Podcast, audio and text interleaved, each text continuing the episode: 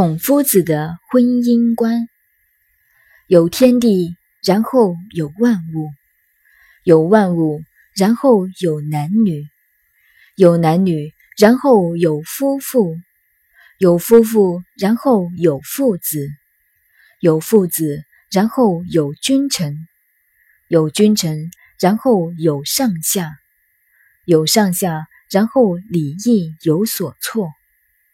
夫妇之道，不可以不久也。故受之以恒，恒者久也。闲卦并没有提什么叫闲，大家都是这个样子，就是闲。在大学里上课，有些同学问起恋爱哲学是什么，我告诉他们：我爱你就是我爱你，不爱你就是不爱你，爱就是自私的。恋爱没有什么哲学，但是孔子讲的妙。他说：“有了天地，就有万物；有了万物，就有男女。既不是上帝造的男人，也不是上帝从男人身上拿出一条肋骨来造女人，而是有了万物，其中就有男人、女人。一部人类史，就是两个人唱的戏，唱了几千万年。”有了男女，自然就会有结合，就会谈恋爱，变成夫妇，并不是偷吃了苹果才变成夫妇。就是说，人类社会只有四个字：饮食、男女两件事。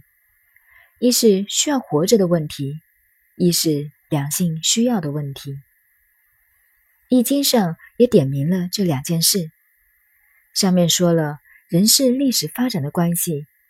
下面说，有了男女，就自然有夫妇；有了夫妇，就自然形成家庭，自然生孩子；生了孩子，自然有父子。所以这是五伦的道理。为什么有五伦？五四运动要打倒孔家店，打倒孔子，说五伦是吃人的礼教。上述这些是自然现象，社会扩充了，就有人，大家都是人。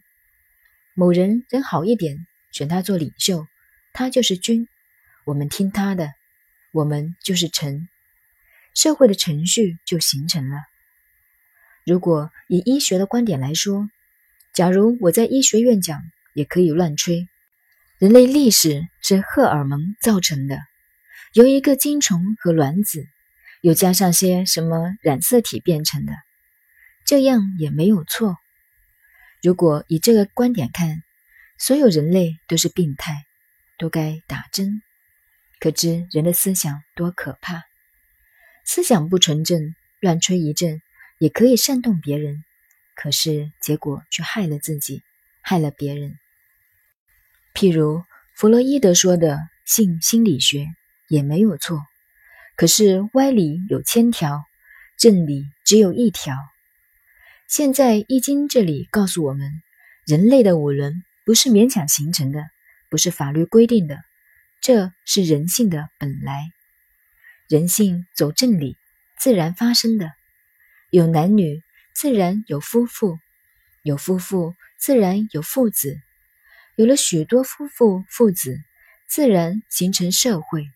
有了社会组织，自然有阶段。现在西方文化，男女青年都不愿意结婚，彼此都不愿负责任，这个现象的问题很大。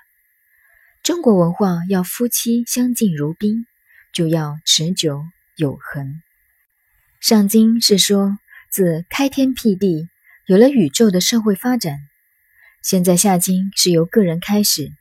讲到夫妇家庭、父子、君臣的人伦关系，这里又产生一个哲学问题：天地间的事没有永恒存在的。